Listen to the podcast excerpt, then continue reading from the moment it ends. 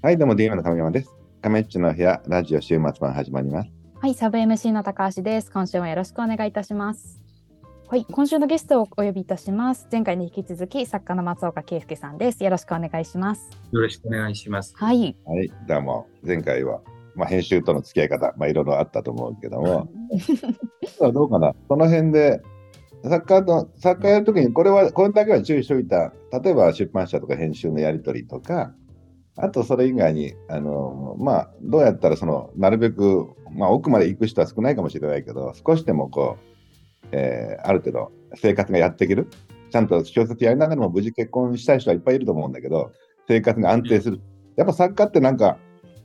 あの、安定しないとか、例えばその、さっきの1冊で仮に800万稼いでも、その、年に1冊しか書けない時もあれば、2年かかって書けない時もあるわけじゃない。何かと。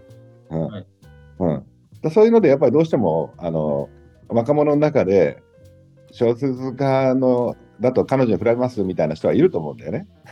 例えばその、えなんかそういうところでなんか注意しといた方がいいとか、逆にこういうふうにやった方があの安全だよみたいな、そういうのってなんなんかあるもんかな。例えば先輩として。あのそんな大それたものではないですけれども、あの試験ですけれども、これあの前回の話にもあのつながりますけれども、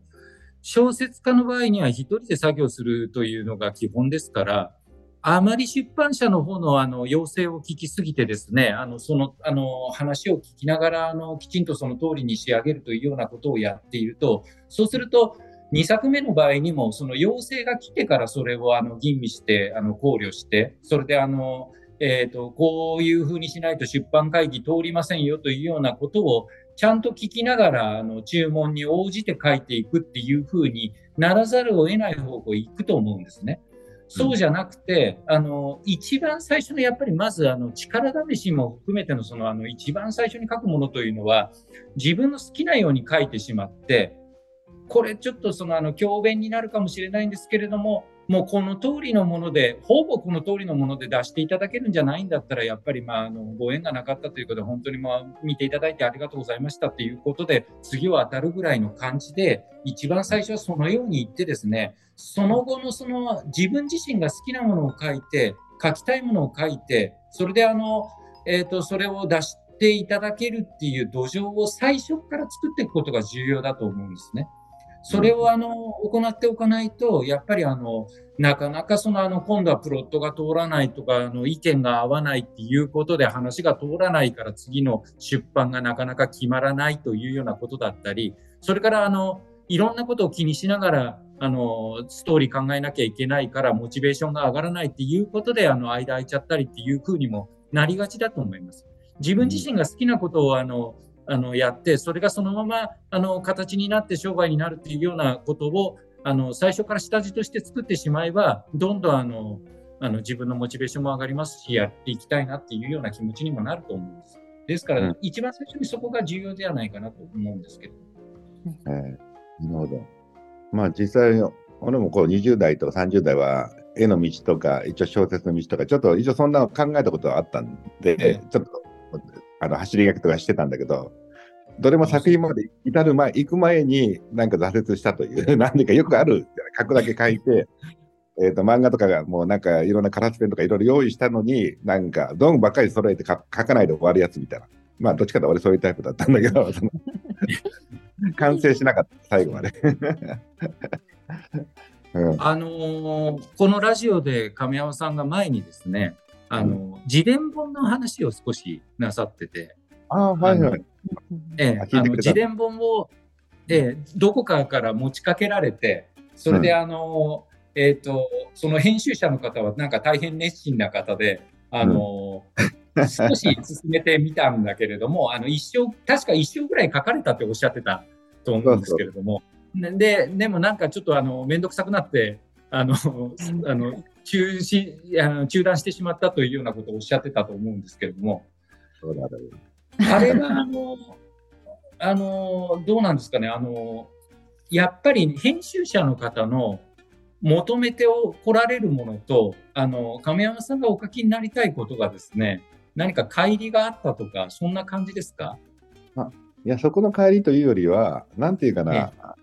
のやっぱり編集の人ってこうスケジュール立ててこう、こういうふうにここまでにここまでやりましょうとかあると思うんだよね。やっぱプロだから、どうしても。はいで俺、プロじゃない、その 暇な時に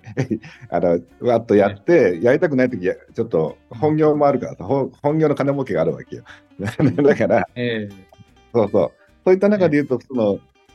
あのちょっと趣味趣味でやってた、趣味で学校みたいなイメージがあったから、自分的にはね。あの、えーだから、それがプレッシャーのそのあ、ね、すごい熱量のある人だったから、もう圧圧でも負けそうみたいな、もう プレッシャーつらいわみたいな感じになったかな あのでも圧はあの応援する感じだけじゃなくて、あれでしょうね、やっぱりあのこう一生だったら、いやこんなような話からだったらつあのつかみになるとかですね、はい、あの、まあ、そういうことが、まあ、例えば本のセールスポイントはここに持ってきましょうとか、そんなようなことをあの、うん編集の方っておっしゃってくると思うんですよ。うん、あるある。あのあるある、うん、俺俺はもうちょっとなんかふわっとしたキャラのつもりだったのが、彼の中でこう、なんか、アキンド、もうなんかもう、あのどっちかというと、南の帝王か、牛島君っぽい感じの、たくましいやつみたいな感じだったから、ちょっと俺嫌だな、これみたいな。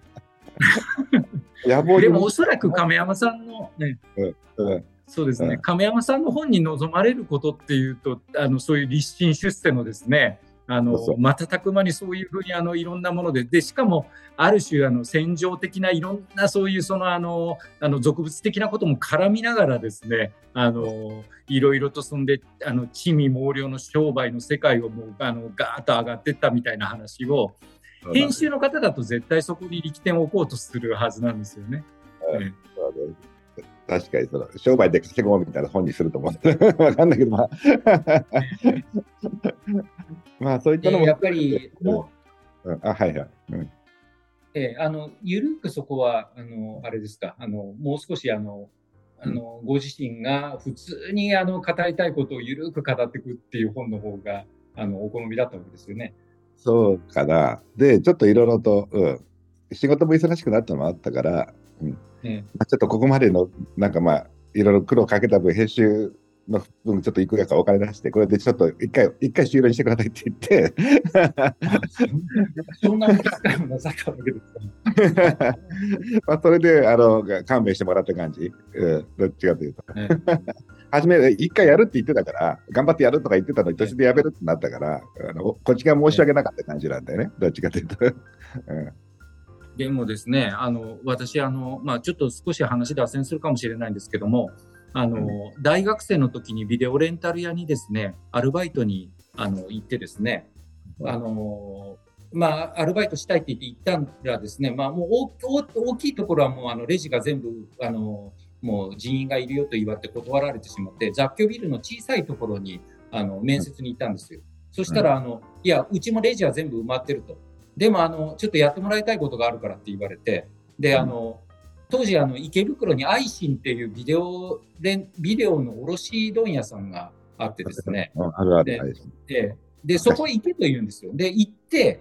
チラシをたくさんもらってこいって言うんですであのチラシがたくさん並べてあるから。で、チラシって一般映画とかのあのちゃんとしたものだとそのあのもちろんチラシ用のそのあのレイアウトとかがしてあるんですけれどもあのそうでもない低予算のものだとビデオのパッケージがジャケットがそのまま印刷されたチラシっていうのがあるんですよ。あの表表紙、背表紙、裏表紙が1枚に連なってて、周りをカッターナイフで切ってしまって、それであの、あのケースのあの、え、ー、と、透明なところのフィルムの下に差し込めば、もう本当に普通にパッケージになってしまうというような、あの、見本って大きく上には書いてあるんですけれども、もうあのそういうふうにするとパッケージみたいになるっていうやつ、それ、そのチラシたくさんもらってこいというんですね。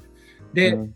それもらってきて、同じビデオを近近所のビデオレンタル屋で借りてこいと。うん、借りてきて、で、あの今まで在庫にあるですね、あの VHS のカセットの茶蓋になってるそのあの業務用のカセットの、まあ、爪をセロテープで塞いでダビングをして、それで上書きでダビングしてしまって、それで、まあ、あの、ラベルに関しては、当時まだカラーコピーが、あのまだお金がかかる時代でしたんで、カセットを10本ぐらい確か背拍子、あの背のあのラベルのとこだけ全部あの機械の上に置いて1回にガーって コピーをして、上からあの、ちょっと太めのセロテープを貼る、貼って、裏からはあの両面テープ貼って、カッターナイフで切ると、ちょうどビニールコーティングしたようなラベルが出来上がるもんですから、うん、それを貼り付けて、あの、当時はあの、カセット自体はバックストックだったので、ケース自体は、ケースだけをだからあの店頭に置いたりとかするので、あの、それで、まあ、入荷費はほとんどその、入荷料はほとんどその、あの、近所のレンタル屋の金額だけで、どんどんストックを増やしていくっていう、まあ、要するに海賊版工場だな、これは、っていうようなものを、一日、そのあの、あの、履歴書を持っていった時の最初の1時間で全部説明されたんですよ。そんで、あの、もうそれをずっとこれからあのやってもらいたい。もうそれ、なんで伝えるかと言ったら、もうそれ、あなたがもうやってくれるっていうことにもあの、決まってるわけだからみたいなことを言われて、これはまずいなって思って、まあ、逃げましたけれども、ただ、その時に、あの、ビデオレンタルが、あ、そうか、その在庫で売れ残ったとしても、あの上からそのあのもう一回重ねて録画できてですね、それであのあのラベルも貼り直せれるし、ジャケットの差し替えも効くっていう、あの在庫が残っても、だからそういうふうにあの別のものとして再生できるっていうのは、その前の書籍にもなかったし、その後の DVD やブルーレイにもないもんですから、これは本当にそんなようなことでもってですね、あの、実際その後セルビデオとかがずっと台頭してくる中にあって、あそういうので本当になんか大きく儲ける人とかも出てくるのかもしれないなと思ってたら、もう亀山さんみたいな方がですね、一気にだから あのその市場を拡大なさってっていうような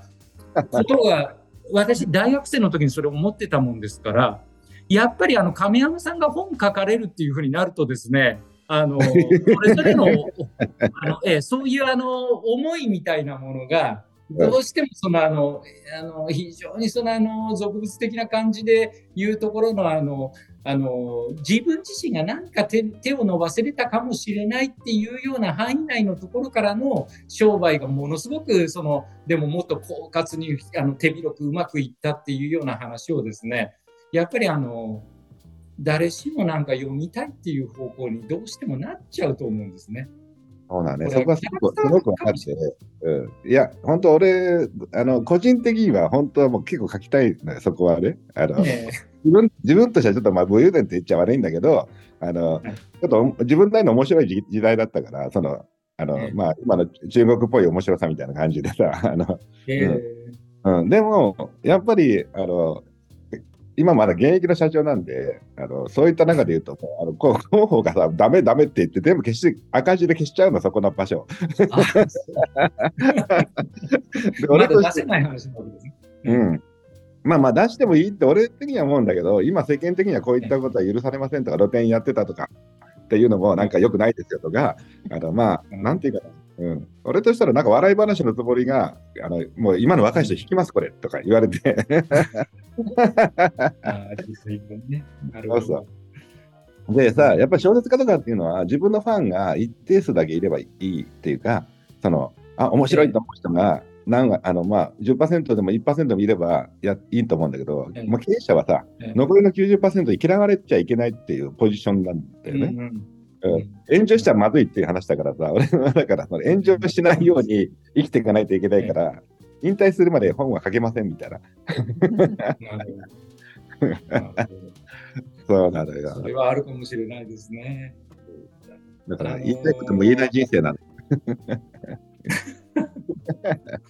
でも私、あの、えっ、ー、と、こちらのラジオあの、あの、前拝聴しててですね、あの、亀山さんがそのアマゾンの日本支社を取りに行った話とかですね、あはいはい、それからあのスカイマークの本当にあのお客様相談センターみたいなところに電話かけてそこからあのあのつないでいってあのあの秘書の方とかいろんな方に取り出していただくってそこまでやっぱりあの会社としてつながってるとかそういう話はものすごくやっぱりあの、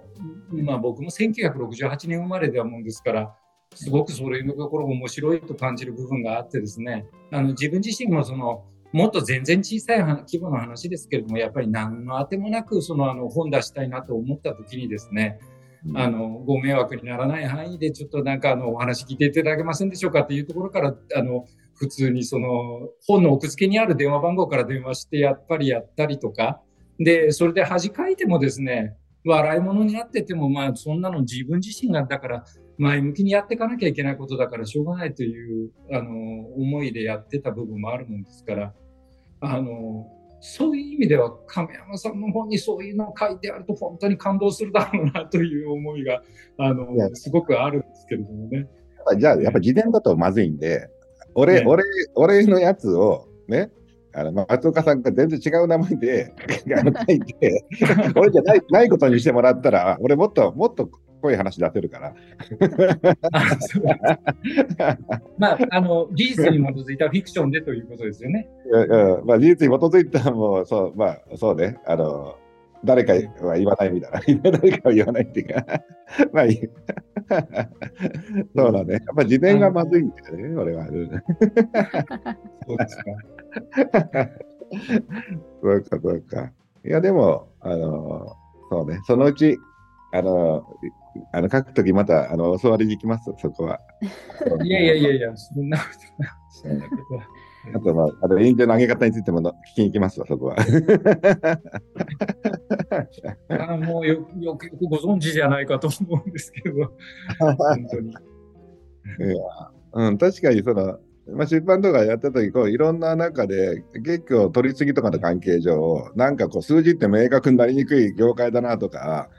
すごい複雑、紙はあの電書に比べると電書ってすごく分かりやすくて売れた分だけなんだけどでそこのコントロールは本当、あの日版当版の仕組みっていうのは特殊だからあのとてもその出版社も大変だと思うわ。資金繰り大変だもん。出版社。本当に。いや、でもそこ、本当にいつも思うことはですね、最近本当に思うことは、クリエイターに対して、その、あの、先行投資なさらなきゃいけない。亀山さんもその立場にあられて、まあ、あの、角川や、それから講談社の人たちもそうなんですけれども、何が上がってくるかわからない、ある種、あの、本当にあの、わい雑な作り物としてのそのあのコンテンツが上がってくるっていうものに対して、人を信頼してお金を投資しなきゃいけないっていう部分っていうのは本当にリスキーで、よくだからそれがあの可能になるというかできるというかそれはその本当の意味でクリエイティブなことではないかなと思うんですけどもどういうところで人を信用なさいます？いや、クリエイティブが自分ができないと思ったら、誰かにやってもらうしかない。だから、ご飯作るのができなかった奥さんにやってもらうしかないんで、もうそこはもうそ、そこ頼みしかないっていう。で、一緒にやるんならもう言うこと聞くしかないから、あの、まあ、一切ゲームだろうがアニメ作ってたりとかするんだけど、うん、あの全部口は出さないでいくっていうのを、まあ、徹底してる感じかな。だからそうなんですうん、自分の売れるものって大体売れないなと思ってて。いや これ、いや本当に多分センスないと思うんだよ、そこはね。だから。でも、あの、うん、うんあの馬をあの馬を水辺に連れていくことはできても馬に水を飲ませることはできないってよく言われますけどもあの、うん、クリエイターなんで気まぐれな部分があったりとかですねそれからあの家の設計図によく例えばシナリオとかが例えられたりとかしますけれども家の設計図はちゃんと設計図通りに家が建ったりとかしますけれどもあのクリエイターのその事前に言ってたことなんていうのはなかなか本当にその通り素晴らしいものに上がるっていうことの保証もないわけじゃないですか。あのいや、もう本当ないよ。もう全然分かってないから、あの、その、たまにから、も萌え萌えとか、なんか分かんないけど、アニメとかで、女性、女の子が あの戦艦になるんですとか、萌え萌えですとか言われたら、さっぱり分かんない世界 じゃない、なんか。だから、あの、分かんないけど、ダメとも言えないっていうだけしかないんで、さっきので言うと、馬を水際に連れていくことさえできないんだよ、俺は多分ね。だから、どの馬連れていけばいいそうですか。当たったらギャラ出す、当たんなかったら、まあ、じゃあ次他の人に頼むとかっていうのはやると思うけど、それぐらいしかできないっていうとこなんだろうね。うん。そう。だから、まあ、まあ、作家と編集みたいなもんで持ちつ持たれつというあのことかな？多分それぞれ苦手な場所と得意な場所をやなんとかやるしかない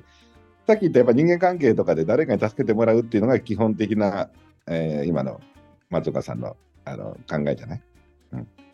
自分で全部やるっていうよりも、ここの部分はみんなにあの頼っていこうとか。うんうんえ商売も一緒よね、やっぱり。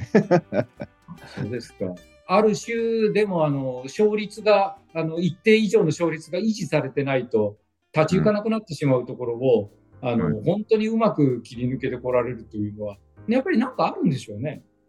まあこれはね、はっきり言って運だと思うわ。だってそのそれだってこれ当たると思わなかったら当たったり、当た全然わかんないんだよね、本当に。うんたまたまこう、たまたまやうまくいってますみたいなところなんだよ、本当に。1割ぐらいは努力するけど、それは信用を守るぐらいの話しかできないん。だよね。まあ言われたことはちゃん。とやるとか、うん、それは1割、2割。努力ってそこしかできなくて、もうコンテンツ当たる当たん。ないなん。てわけわかん。ないよね、今時。そうですか。う、そうね。このコンテンツもどれぐらいみん。なに読まれるかも全くわかん。ない。皆さん。聞いていただきたいと思ってますけれど。だから本当は SNS やってたら、ちゃんとここでの対談をあのリンク貼って、自分のファンをこっちを寄せてもらわないといけないのに、もうやってないみたいだから、もう新潮さん代わりにやってるかなっていう。申し訳ありません。大変申し訳ない。じゃあまあ、それぞれ分野は違うけど、ちゃんと稼ぎながら、ね今のやりたい仕事を全うしましょうということで、今回はそういったところで締めましょうか。いやちょっとすみません、最後で一個だけあのな、なんで今回、松岡さんがこう対談を受けてくださったのかというところだけお聞きしてもいいですか？ああじゃあそこお願い。あの普段本当に全然あのメディアを出られないとお聞きしたので。いえ、あの、先ほど申し上げました通り、あの、亀山さんのあの名前は、あの、昔から知ってましたし、あの、存じ上げてましたし、その、私、あの、一番最初の催眠っていう小説書いた時にはまだ貧しくてですね、あの、もう Windows 95が出た直後だったんですけれども、まだ、あの、カシオの、あの、ワープロ専用機で小説書いてましたから、あの、インターネットっていうものにまだ触れてなかったんですけども、ただ情報としてその、Windows 3.1から95に移り変わって、あの、もう格段に使いやすくなって、で、もうそのタイミングで、あの、亀山さんがもう DMM の動画配信です。確かその頃から始めていらっしゃったんじゃないかと思うんですけども、普通、あの、やっぱりあの、ビデオレンタル、セルビデオときたら、もう次はやっぱりあの DVD とか、まあ、あと DVD で録画できる機能がそのうち備わるらしいよみたいな話のことが、次の時代としてまだあったぐらいのところで、もうあの、あの動画配信とかそういうところに視野を向けてこられて、ずっとそのあの、いろんなことのあの先行きを見通してあのやってこられて、ど映画がですね、映画のタイトルをそのテレビでそのあのリモコンで選んでボタンを押せば、要するにクレジットカードであのあの視聴料をあの引き落とされて、それでその場でもう見れるなんていう、そういうそのあのドリームマシンみたいなものっていうのが実現するみたいなことが映画ビジネスの方に書いてあったのって確か90年代の最初ぐらいだったと思うんですけどまだまだそんなこと先だろうって思っててもあの亀山さんがさ本当に早い段階からそれ始められて結局やっぱり時代がそっちの方にあの行って他のいろんなその動画配信よりもインターフェースが本当に楽であの入りやすくて見やすくてですねあの視聴しててもフリーズしないし止まらないし本当にあのあのコンテンツもたくさんあって豊かだし、もうほんで、それ以外のあの事業もいろいろ広げられてっていうようなことが、一体どういうことでもってそこまでのことが本当にあの、あの石は石川県の和倉だとか七尾とかにはよくあの行ってあの温泉にも入りますけれども、あの、はい。この辺りのところからそういうふうにずっと来られたところっていうのは本当になんかどういったことがあったのかなということが本当はもっともっとお伺いしたかったっていうのがあるんですね。え今度ゆっくりそれ話したら、じゃあ、あの別の名前であの書いてもらおうかな。ええ小説に。それが短編になるっていうので。で すそれでからあの今日はあのお話ししていただいたのは本当に光栄なことだと思っております。はいいや本当事前にいろいろ過去作もお聞きいただいてすごく嬉しいですね。よかったよかったね。聞いてもらえたということで。多分ね、せいぜい1000人か2000人しか聞いてないんだよね、それ。あの、今、音声上げてても。うん、だからさっき言った2000円ぐらい、2000冊しか売れない作家並みなんだよ、今の俺っていうのは。だから。いやいやいや、あの、急に跳ねることもありますので、そういうものとか。単にそのあの、えーと、あのサブでやられていることですのであのひょっとしたらなんかそういうことを意識し始めると会話があのもっといろいろとあの慎重になって面白くなくなるかもしれませんから。そうなのよ。そうなのよね。だから今だとあんまヒットしてないから逆に言いたいこと言えるけどって感じだよね。人生は難しいわ、本当に。ね、私の聞いてる感じだと、亀山さんの時事放談みたいにあの話されてる時と、ゲスト呼ばれた時とかありますけれども、私は神山さんがあのあの言いたいことをおっしゃってる回の方が好きですね。ありがとうございます。また、じゃあ一人、一人で喋れないタイプだからな。まあまあ、でも誰かと喋りますわ、そこは。はい。またよろしく。またそのうちあの出会ったらちょっと小説のアドバイスお願いするかもしれないのでよろしくお願いします。はい。はい、楽しみです。はい、じゃあどうも。今週もありがとうございました。ありがとうございました。